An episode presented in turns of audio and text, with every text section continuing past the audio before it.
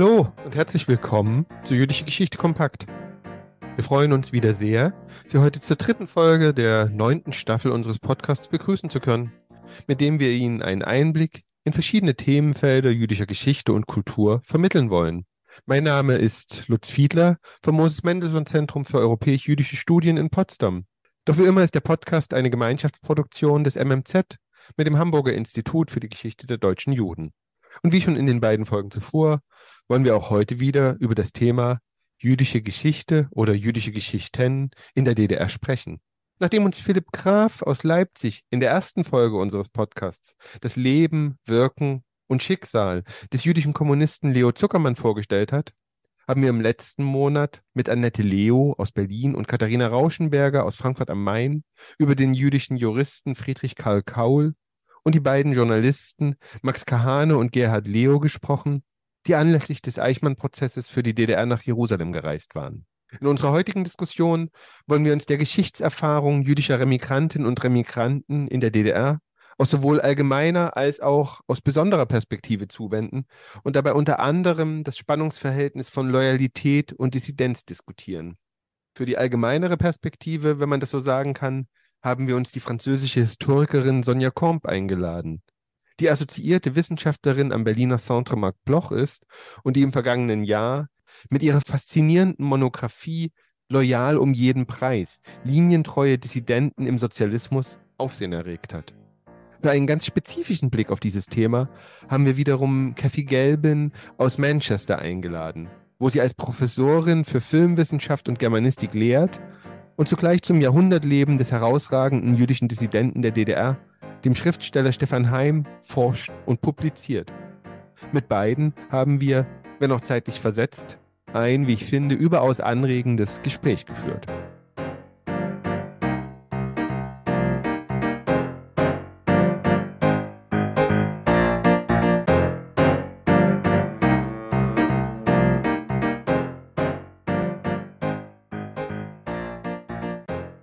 Ja, hallo, herzlich willkommen, liebe Kathy, herzlich willkommen, liebe Sonja.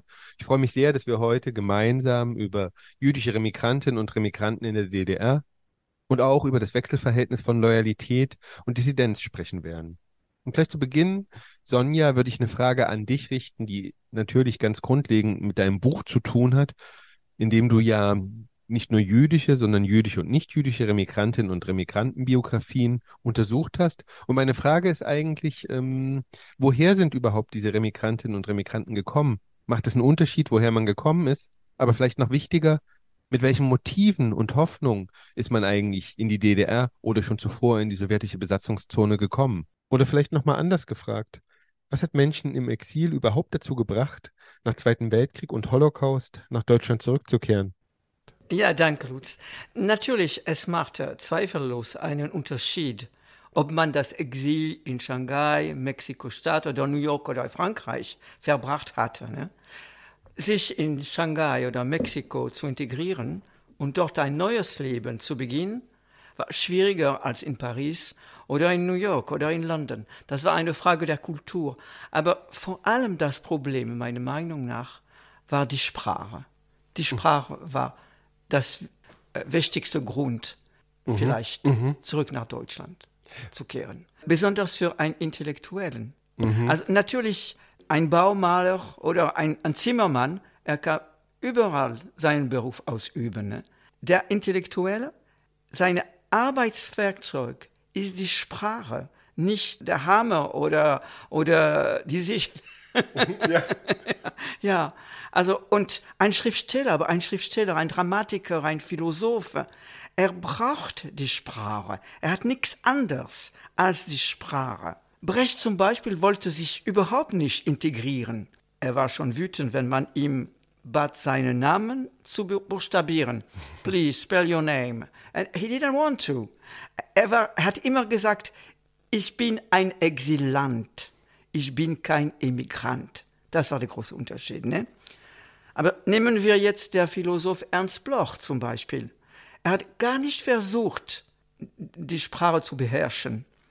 Er nutzte die Zeit im Exil, um sein Buch Prinzip Hoffnung zu schreiben. Ja, also die, die in Nordamerika oder im Exil geblieben sind, waren entweder noch jung, wie zum Beispiel Georg Moser oder Peter Gay, fröhlich ursprünglich. Ne? Mhm. Diese Leute waren jung, als sie ankamen, im Exil gingen. Ne?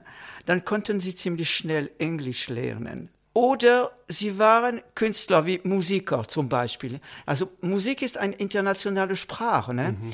Kurt Weil ist in New York geblieben. Seine Sprache war die Musik. Aber für die richtigen Schriftsteller und Wissenschaftler, also Literaturwissenschaftler oder Dramaturgen, also die Rückkehr nach Deutschland war wichtig, mit der Sprache wieder zu arbeiten und anerkannt werden, was sie nicht waren in den USA, im Exil überhaupt. Aber dann würde ich doch direkt nachfragen. Also die Sprache, das scheint mir absolut evident, äh, welche ja. Bedeutung die Sprache hat. Und gleichzeitig ist das trotzdem auch eine politische Entscheidung getroffen worden ist mit der Rückkehr in die sowjetische Besatzungszone und in die DDR. Und das ja gewissermaßen nochmal einer eigenen Erklärung bedarf. Ja, das stimmt. Das war sehr wichtig, diese, die, die politische Entscheidung. Also ob die, Leu die Leute, die zurückgekehrt sind, besonders die Leute, die in die Ostteil Deutschlands zurückgekehrt sind, die waren alle Kommunisten. Stimmt, ne? Oder Sympathisanten. Ne? Nehmen wir das Beispiel von Anna Arendt. Anna Arendt hatte keine Illusion in die Sowjetunion. Sie war sicher linksorientiert, ne? aber sie konnte sich nicht entscheiden. Ostdeutschland, na, da sie keine Illusion in die, in, die, mhm. in die Sowjetpolitik hatte. Aber sie wollte auch nicht im Westdeutschland. Ne? Das wollte sie nicht. Dann ist sie geblieben in, in den USA und sie hat sich bemüht, die Sprache zu beherrschen.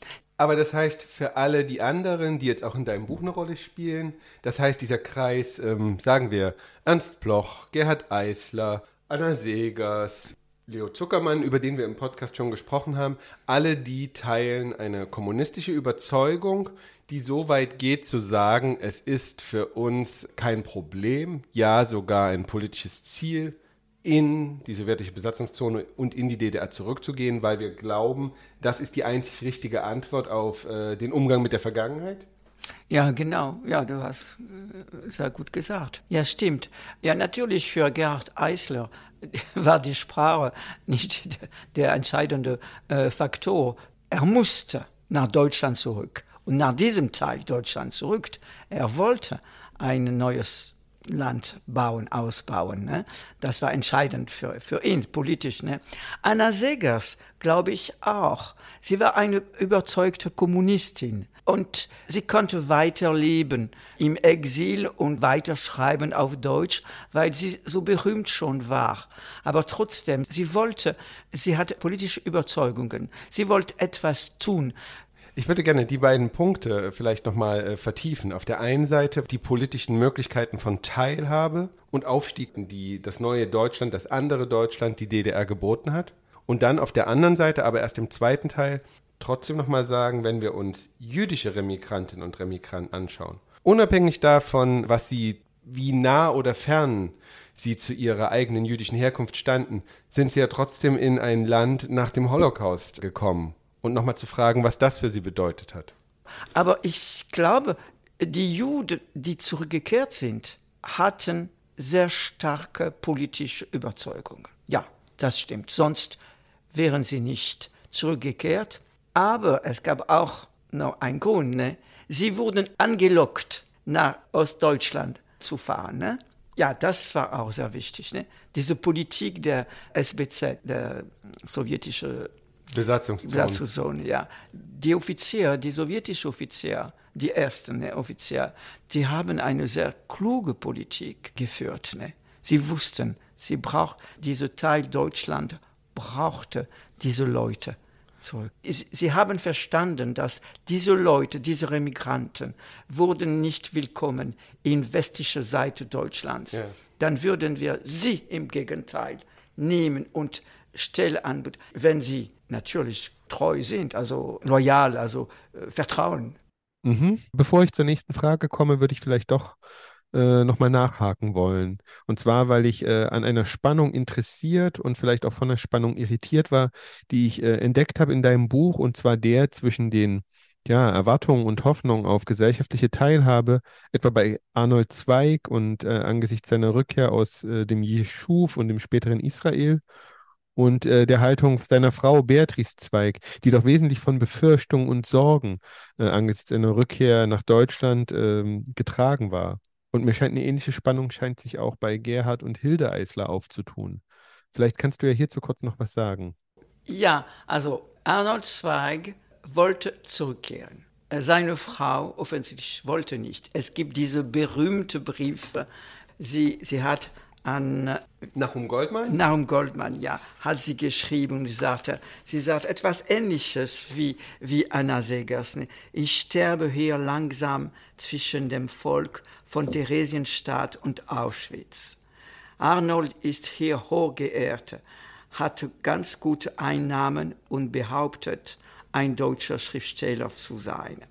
Und es erinnert mich an Anna Segers, die geschrieben hatte, im Land des Volkes mit kaltem Herz. Ich glaube, das sind jetzt sozusagen nochmal zwei interessante Punkte. Und trotzdem würde ich nochmal ganz kurz daran anknüpfen, fragen, weil wir jetzt erwähnt haben, Gerhard Eisler, Hilde Eisler, Anna Segers, Arnold Zweig, welche Räume haben sich eigentlich in der DDR für diesen Kreis von Remigrantinnen und Remigranten geöffnet? Also wo, bloß um sozusagen eine Vorstellung von der frühen DDR zu bekommen, welche journalistischen, publizistischen Räume oder auch politischen Räume boten sich eigentlich diesem Kreis? Also wo, wo haben die eigentlich agiert oder wo sind die tätig geworden?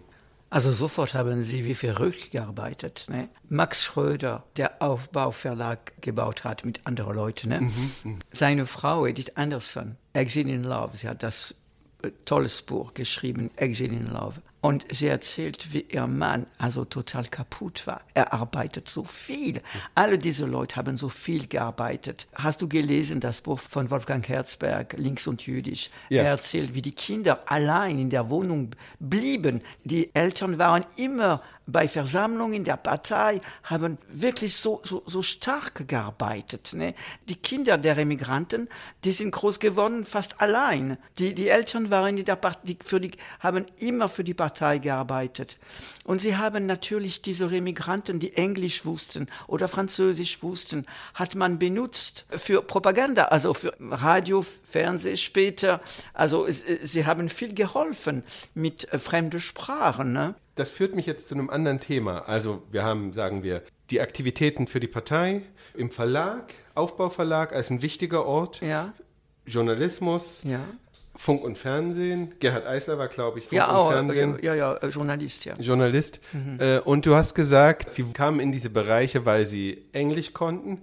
Das heißt, ein anderes Wort zu sagen, weil sie sogenannte Westemigranten ja. waren. Und das führt natürlich zu einem Problem. Wir haben darüber schon einmal gesprochen, mit, äh, in einem anderen Kontext äh, mit Philipp Graf über Leo Zuckermann. Mhm. Aber für die Westemigranten wurde, die, wurden die frühen 50er Jahre zu einem großen Problem in der DDR, weil sich eine Kampagne gegen Westemigranten, die es in Ostmitteleuropa generell gab, mhm. die antijüdisch oder antisemitisch aufgeladen war, mhm. eingefärbt war und auch äh, sichtbar sich gegen vor allem Jüdinnen und Juden gerichtet hat, auch auf die DDR niedergeschlagen hat. Mhm. Wie haben das äh, diese Intellektuellen, diese, sagen wir mal, linientreuen Dissidenten, mhm. wie haben die das wahrgenommen? Also ich glaube, in dieser Periode, die äh, furchtbar war für sie, sie haben wenig geschrieben darüber, aber trotzdem ein bisschen. Sie haben, sie müssten Kröte schlucken die ganze Zeit. Und dann war es so, dass sie wenig Verbindungen hatten mit Juden, die nicht politisch waren. Die Juden, die zurückgekehrt, äh, nicht äh, zurückgekehrt oder geblieben waren in diesem Teil Deutschlands ne, und die noch Verbindung zu Synagogen hatten mhm. oder zu Gemeinde. Die Leute wie Kuczynski oder Anna Segers, die hatten kein, oder Hermlin, die hatte keine Verbindung zu diesen Leuten. Die waren fast fremden Leute ne, für sie. Wahrscheinlich haben sie auch nicht alles gut verstanden. Über Antisemitismus von den Russen, von der, ne, von der Sowjetunion. Ne. Es war so, dass sie wussten darüber, aber sie erzählten später, dass immer auch Ulbricht, der kein sympathischer Mann war, auch für sie. Ne? Ulbricht hat probiert, zu bremsen, mhm. diesen Antisemitismus. Und das ist wahrscheinlich, hochwahrscheinlich wahr. Aber es war, das muss man nie vergessen, es war in einer Zeit, wo der Kalte Krieg warm, sehr heiß war. Mhm, ne? Mhm. Das muss man nicht ver äh, vergessen. Ich kann mich erinnern, als ich Professor Katzenstein interviewt habe, also vor 40 Jahren. Er war ein Psychoanalytiker, also, also nein, Psychologe. Er war ein Psychologe. Äh, zu dieser Zeit hatte ich kein Verständnis, warum sind die, die deutschen Juden zurück nach Deutschland mhm. gekehrt. Ne? Und dann habe ich ihn gefragt, er war in New York, arbeitete mit Bruno Bettelheim, hat mhm. eine gute Stelle. Ne? Und äh, ich fragte ihn, aber wie, wie, konnten Sie Amerika verlassen? Hatten Sie nicht über diesen Reuk-Prozess in Budapest, Lansky-Prozess in Prag gehört? Und er sagte, ja, aber ich dachte, es war Propaganda.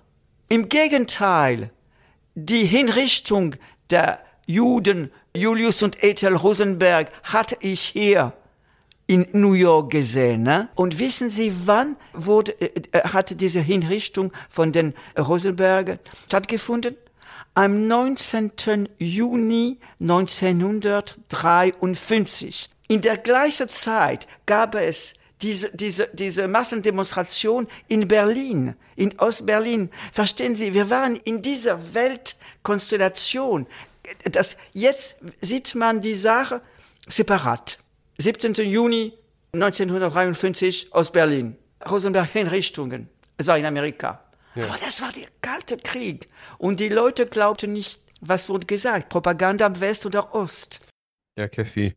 Das ist ja jetzt vielleicht der Moment, wo es auch Sinn macht, konkreter zu Stefan Heim zu fragen. Angesichts der Frage nach der Bedeutung des Lansky-Prozesses, die wir gerade besprochen haben und von denen wir jetzt auch gerade oder zu denen wir jetzt gerade auch Einsichten von Sonja Komp erfahren haben, würde ich doch gerne nochmal nachfragen wollen, wie sich diese Ereignisse aus der Perspektive von Stefan Heim, dessen Leben du erforschst, äh, darstellen. Vielleicht kannst du uns noch mal kurz etwas zu seinen Motiven der Rückkehr nach Europa, nach Deutschland, nach Krieg und Holocaust sagen und wie er diese Ereignisse des Jahres 52, 53, also all das, was mit den Ereignissen des Slansky-Prozesses verbunden ist, wahrgenommen hat. Also Heims ähm, Station sozusagen, seine, seine Reise aus den USA in die DDR, ist nicht so ganz einfach zeitlich äh, zu verfolgen. Also er selber hält sich da in der Autobiografie auch allgemein mit den äh, Jahreszahlen so, so ein bisschen bedeckt, aber er ist äh, Ende 1952 in die DDR gekommen, also kurz bevor die Slansky Prozesse sozusagen begannen, aber er hat das wohl schon atmosphärisch so ein bisschen mitgekriegt in dieser Zeit in Prag. Er ist also ungefähr zwei Jahre äh, zuvor schon aus den USA ja, es scheint so mehr oder weniger fast geflohen oder für ihn war das eine Art Flucht mit seiner amerikanischen Ehefrau Gertrude.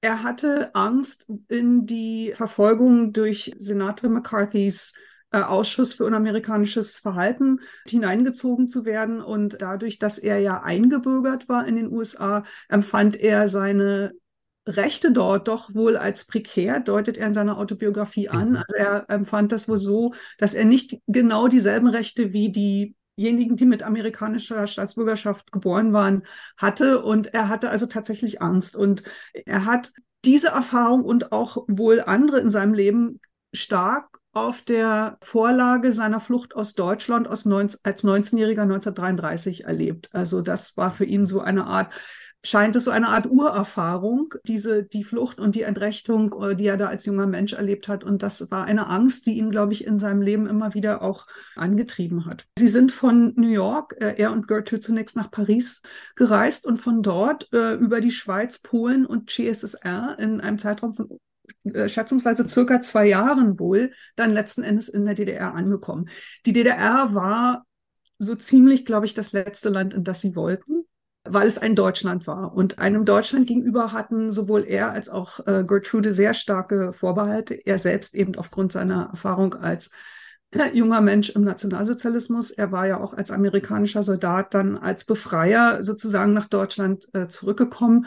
Und er war sich sehr bewusst, wie stark die nationalsozialistischen Überzeugungen bei den Deutschen bis 1945, bis Kriegsende und auch danach noch waren. Insofern, da hatte er keine Illusionen. Hm. Und deshalb war er äh, Deutschland gegenüber wirklich sehr sehr misstrauisch. Seine Frau Gertrude auch. Ihre Eltern kamen aus Osteuropa, aus Polen um, um die Jahrhundertwende in die USA. Und äh, Gertrude hatte schon in Prag über äh, eine Bekanntschaft, die Stefan dort geschlossen hatte, erfahren, dass äh, das jüdische Leben in den Orten, aus denen ihre Eltern kamen, ausgelöscht worden war durch die Deutschen. Insofern der Familienüberlieferung nach, äh, Gertrude war ja meine, meine Großmutter, war es wohl so, dass sie am liebsten in die CSSR oder nach Ungarn äh, gegangen wären. Aber dort bekam sie keine ständige Aufenthaltsgenehmigung. Und im Nachhinein könnte man sagen, ein Glück, denn man weiß nicht, was mit ihnen im Zuge der Slansky-Prozesse und auch äh, im Zuge des Ungarnaufstands dann 1956 dort geschehen wäre.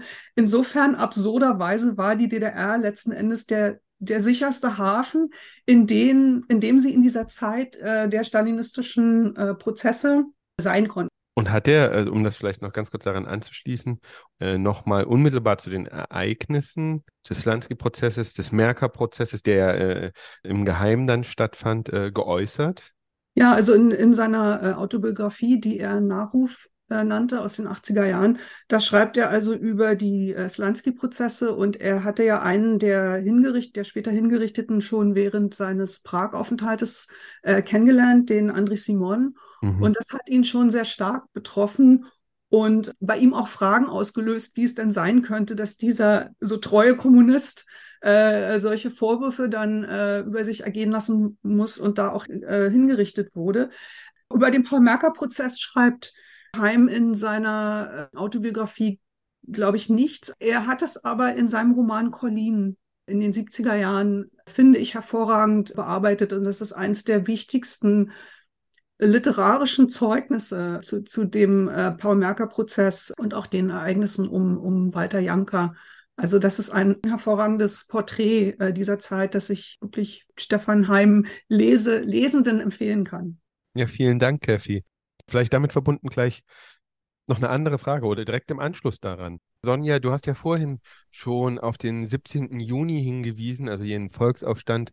Und meine Frage ist eigentlich, wie wurde dieser 17. Juni und dieser Volksaufstand genau in jenem Kreis von äh, Remigrantinnen und Remigranten, die du dir angeschaut hast, wahrgenommen? Welche Bedeutung hat dieser Aufstand gegen das DDR-Regime hier äh, inne gehabt? Ja, stimmt. Äh, meistens haben sie, waren sie neben, also sie waren für die Regierung. Die haben die Regierung äh, verteidigt, obwohl sie waren nicht total überzeugt von der Politik der Regierung. Aber sie hatten Angst. Dieses Experiment, ein neues Deutschland zu bauen, könnte scheitern. Und es gab auch diese Angst, die sie hatten von äh, Massen auf der Straße die vor ein paar Jahren früher Hitler gefolgt hatten. Das ist eine Hypothese, die ich sehr äh, interessant fand von Werner Mittenzwei. Der war ein Literaturwissenschaftler. Keffig, vielleicht könntest du ja hierzu noch mal etwas sagen, wie diese Ereignisse aus der Perspektive von Stefan Heim wahrgenommen wurden. Und gerade deshalb ja auch, weil Heim dann später oder im Anschluss an den 17. Juni ja unmittelbar auch einen Roman geschrieben hat, Fünf Tage im Juni, welche Bedeutung kommt also diesem Ereignis im Leben von Stefan Heim zu?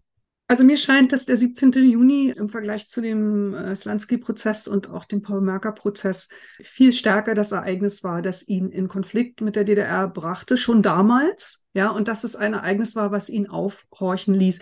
Aber den 17. Juni, den, den hatte er ja auf gewisse Weise hautnah selbst miterlebt. Zum einen wohnte sein Freund Robert Habemann am Strausberger Platz und konnte von dort aus das Geschehen auch selber mitverfolgen und sie haben sich darüber auch unterhalten.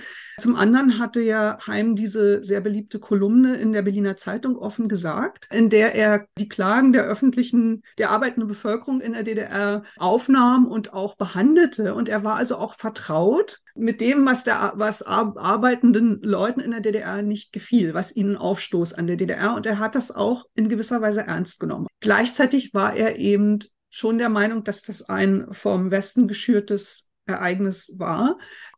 Und er hat das auch auf dieser Schablone des Nationalsozialismus äh, gesehen. Einmal diese, diese Massen und was die wollen und äh, eben die Pogromstimmung, die sich da aufbaute, von der er sich auch vielleicht selbst irgendwie bedroht gefühlt mhm. hat. Oder zumindest war das bei anderen Remigranten auf jeden Fall so. Aber er hat es auch sozusagen mit diesen faschistischen oder profaschistischen Tendenzen im Westen verbunden gesehen. Also in seinem Roman äh, kann man eigentlich in, in, der ersten, in den ersten Fassungen äh, der, dieses Manuskript hieß ja damals äh, Tag X, kann man diese Ambivalenzen auch sehr gut nachspüren. Das ist vielleicht auch das, was den Roman äh, oder das Manuskript interessant macht. Wurde, es wurde verboten, er durfte oder er durfte es nicht veröffentlichen, so. Und er hat es immer wieder versucht. Und dieser Kampf, äh, sein Manuskript eben zu veröffentlichen, der durchzieht eigentlich seine schriftstellerische Karriere von diesem Zeitpunkt an. Also 1974 ist es ja dann als überarbeitete Fassung in der Bundesrepublik erschienen unter dem Titel Fünf Tage im Juni. Aber es ist tatsächlich erst in der Wendezeit äh, 1989 in der DDR erschienen. Ich würde gerne eine Frage stellen, die unmittelbar mit der jüdischen Zugehörigkeit mancher Remigranten zu tun hat, und zwar deshalb, weil das für viele keine Rolle oder nur eine geringe Rolle gespielt hat und auch die DDR eigentlich kein sonderlich großes Interesse hatte, vielleicht bis zum Ende der DDR-Zeit, die Zugehörigkeit hervorzukehren oder der eine Bedeutung beizumessen.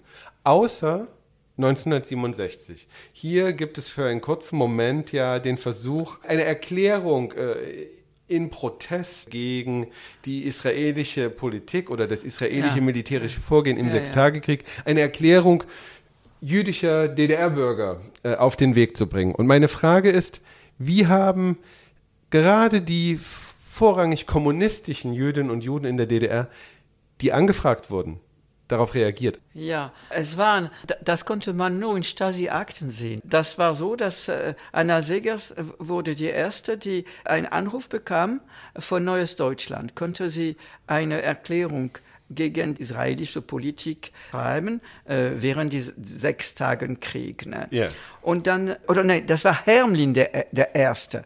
Hermlin sagte, ich muss überlegen, ich rufe nochmal. Dann hat er sofort Anna Segers äh, angerufen. Dann hat Neues Deutschland Segers angerufen, aber sie war nicht da. Die Sekretärin sagt, sie ist da, aber sie will nicht antworten. Sie arbeitet. Dann haben sie Stefan Heim angerufen und Stefan Heim sagt, sagt, ich habe einen Termin gleich jetzt in der Charité. Ich rufe später an. Dann natürlich hat er nie zurückgerufen. Hermlin hat nie geantwortet. Beim Telefon, das wurde geschrieben in Stasi-Akten. Äh, Segers war Niemand wollte, also die größte Name, wollte nicht unterzeichnen. Aber meine Hypothese ist, dass das wollten sie nicht unterzeichnen, weil sie wollten nicht instrumentalisiert werden. So. Nicht nur, weil sie als Jude vielleicht Angst hatten. Das ist auch eine Möglichkeit. Ne? Ich kann mich erinnern, ich war 17 Jahre alt während die sechs Tage Kriegen und wir hatten also zum ersten Mal habe ich verstanden, etwas passiert in Israel, vielleicht ist es schlimm, etwas wird passieren, das schlimm ist, aber das war ganz leicht. Äh, also das haben sie vielleicht auch gedacht. Wir wussten nicht, dass die Israelis in sechs Tagen gewinnen, äh, gewinnen, würden. gewinnen würden. Yeah. Ne? Ja, Kefi. Sonja Komp hat es schon angesprochen. Auch Stefan Heim vermochte sich im Juni 67 dieser Erklärung jüdischer Bürger die nach dem Junikrieg 1967 im neuen Deutschland abgedruckt wurde, zu entziehen. Könntest du uns denn vielleicht nochmal einen allgemeineren Überblick geben, welche Bedeutung Israel für ihn hatte, ob es überhaupt eine hatte und wie er überhaupt diese israelfeindlich gesonnene Politik der DDR beurteilt hat? Ja, das ist äh, tatsächlich eine interessante Frage und also vielleicht nicht verwunderlich, Heims äh, Verhalten, Verhältnis zu Israel war ambivalent. Also Heims Verhältnis zu jedem Staat wahrscheinlich, zu jeder äh, Staatsmacht und Staatsgewalt war ambivalent. Und er war auch, soweit sich das erkennen lässt, nie jetzt äh, Zionist oder hatte zionistische Überzeugungen oder große zionistische Sympathien. Also seine Hauptsympathie scheinen wirklich schon sehr früh, also schon als sehr junger Mann bei, bei linken Ideen, bei sozialistischen Ideen äh, gelegen zu haben. Und da verbot es sich ja in der Zeit, irgendwelchen nationalen Filiationen äh, zu betonen. Das war zumindest so eine marxistische Idee, die auch, glaube ich, von vielen Juden, besonders in der kommunistischen Partei, so, äh, so verstanden wurde.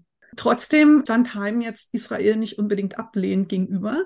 Interessanterweise ist er schon 1948, kurz nach der Staatsgründung, dorthin gefahren.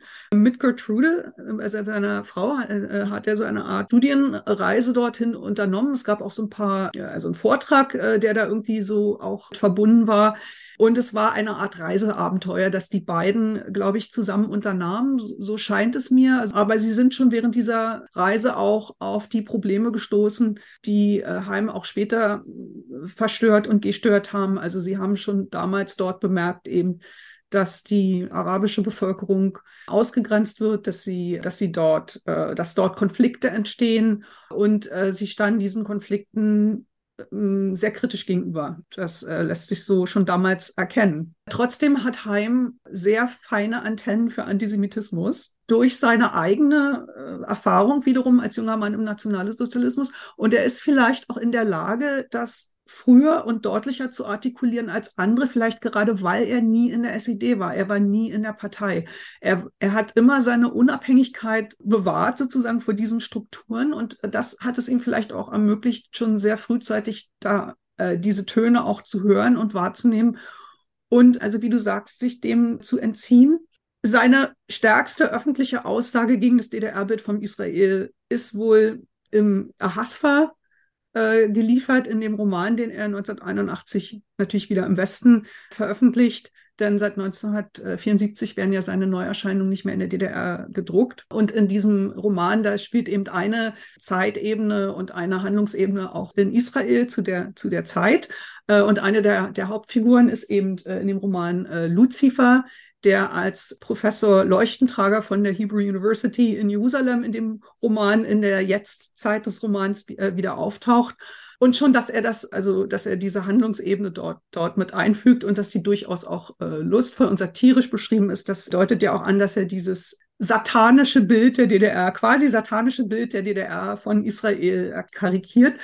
Ja, Kathy, vielen Dank für diese Antwort. Und nachdem wir doch jetzt lange über die Kritik am Israel-Bild in der DDR gesprochen haben, würde ich den Blick gerne nochmal auf äh, Dynamiken und Entwicklungen in der DDR selbst richten. Und zwar mit Blick äh, auf den Nexus zwischen Loyalität und Dissidenz, über den wir ja auch sprechen wollen.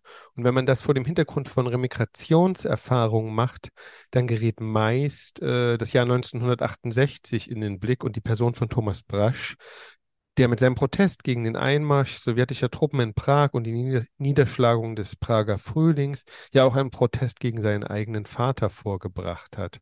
Und weil das alles doch äh, in letzter Zeit öffentlich sehr, sehr präsent war durch Filme und äh, durch Bücher, will ich gerne nochmal auf ein anderes Ereignis zu sprechen kommen, nämlich das Jahr 1976, wo sich ja anlässlich der Ausbürgerung von Wolf Biermann noch einmal neu öffentlich wahrnehmbarer Protest formuliert. Und meine Frage, vielleicht zuerst an dich, Sonja, ist, welchen Ort hat eigentlich dieser Protest in einer Geschichte linientreuer Dissidenten im Sozialismus?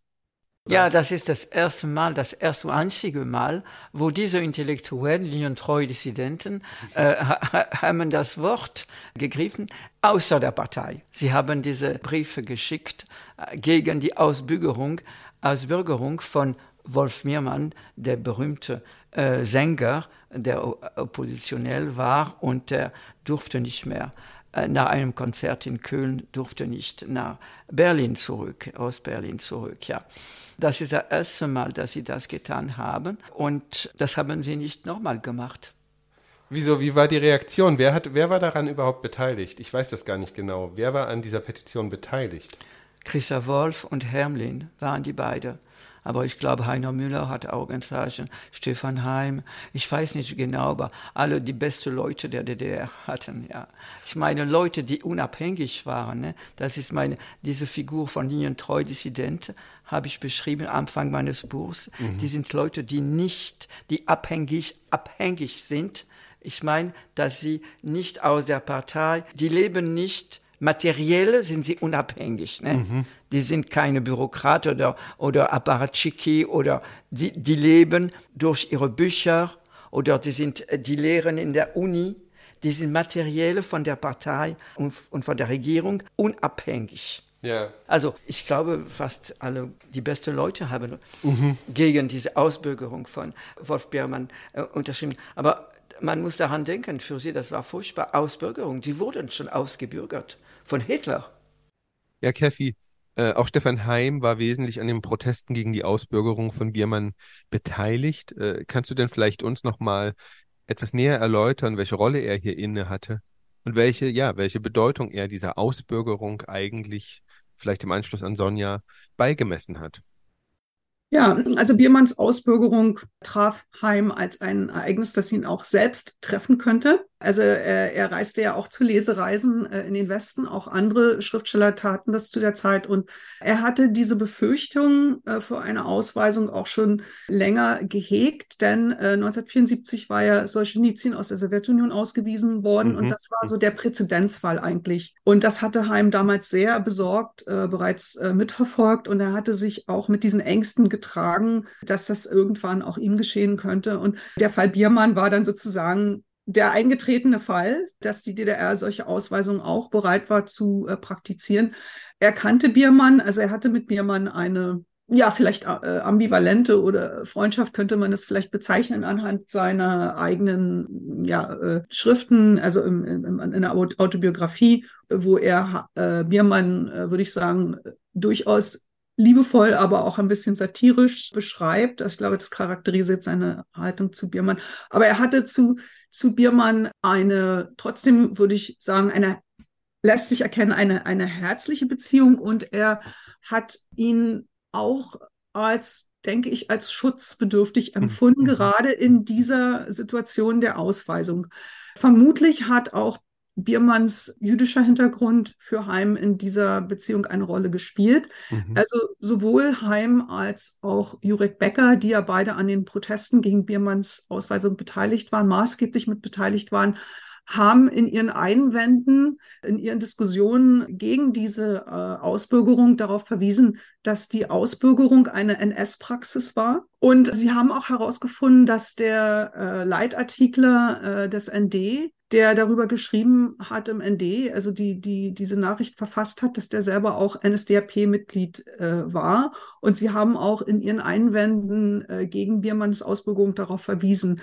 Ich glaube, das zeigt, dass sie eben diese Ausbildung sehr stark auf dem Hintergrund ihrer, ihrer jüdischen Erfahrung und auch Biermanns jüdischer Erfahrung erlebt haben und dass sie, dass sie auch das zum, zum Protest mit bewegt hat. Es ist durchaus interessant äh, nachzuverfolgen, dass also auch mit Hermlin und Günter Kunert eine recht hohe Zahl von jüdischen Akteuren an dieser an diesem, also mit in, also Erstinitiatoren waren von, von, von diesem Protest und das, das halte ich nicht für einen Zufall in diesem Zusammenhang.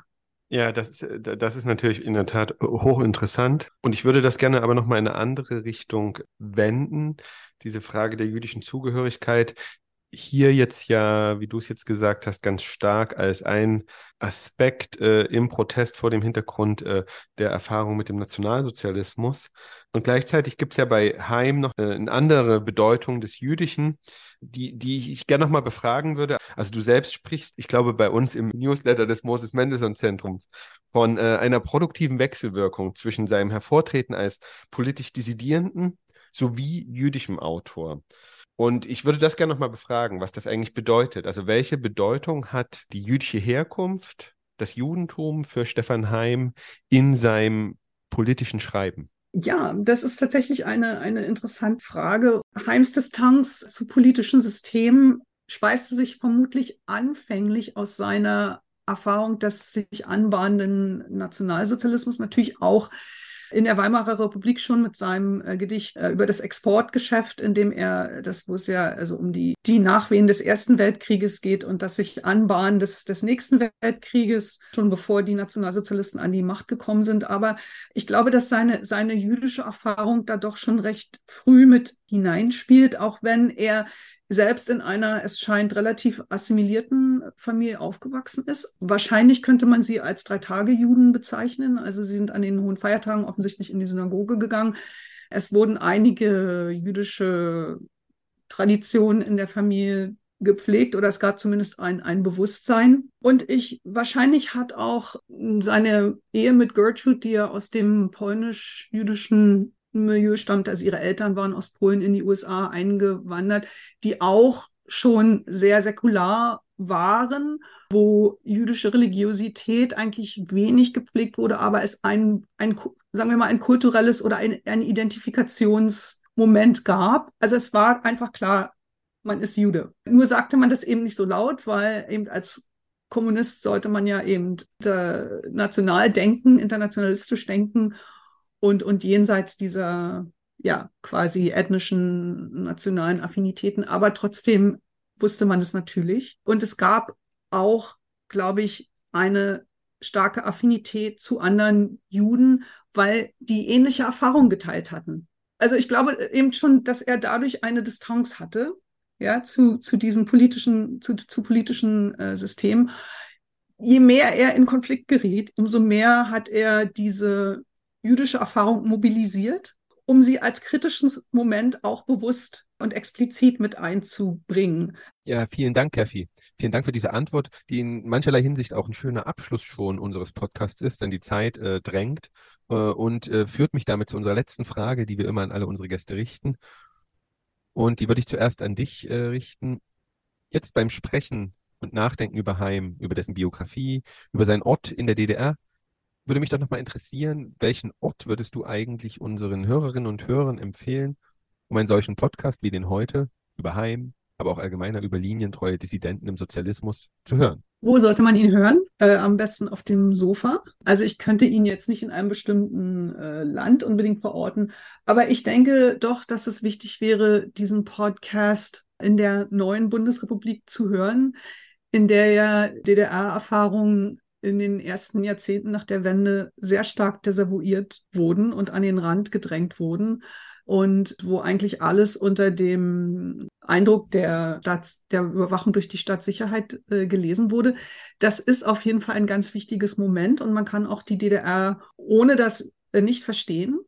Und gleichzeitig kann man aber auch nicht die Biografien aller Menschen einfach darunter äh, sozusagen verorten oder subsumieren. Die Erfahrung, die Lebenserfahrung in der DDR, die war eine viel breitere und gerade auch aus dem Kampf oder Widerstand, das sind so starke Worte, aber auch vielleicht aus der Resistenz gegenüber dem DDR-Machtapparat ergaben sich für viele Menschen auch sehr wertvolle Erfahrungen und Charaktereigenschaften, zum Beispiel eben für Heim, der sich ja eben Zeit seines Lebens geweigert hat, trotz allem, was ihm da angetan wurde, wegzugehen. Hat er das als eine wertvolle Erfahrung angesehen. Das ist so ein bisschen oder sehr stark in den Jahren nach der Wende in den Hintergrund geraten. Und äh, deshalb wäre es wichtig, diesen Podcast zu hören. Ja, okay, dann würde ich die Frage auch direkt an dich weiterleiten, Sonja. Was würdest du denn unseren Hörerinnen und Hörern empfehlen, wo es sich lohnt, einen solchen Podcast über linientreue Dissidenten im Sozialismus, über jüdische und nichtjüdische Remigrantinnen und Remigranten in der DDR zu hören? Ich würde sagen, in der Dorothee-Städtische Friedhof. Warum da? So Chausseestraße weil alle diese, diese linientreu Dissidenten erste und zweite Generation abbrecht bis zum letzten Mal, das war Gerhard, Gerhard Wolf, ne? der ja. beerdigte. Es ist, wo sie alle begraben sind, fast alle. Es gibt einige, die in diesem großen Friedhof der Bonsen sind, aber sonst die Mehrheit wollten in de, der Dorotheenstädtische Friedhof begraben werden. Und ich habe diesen Friedhof sehr gerne. Ah ja, wunderbar. Vielen Dank. Ich denke, das ist doch eine gute Inspiration. Vielen Dank. Vielen Dank, Sonja Komm. Bitte schön, ja.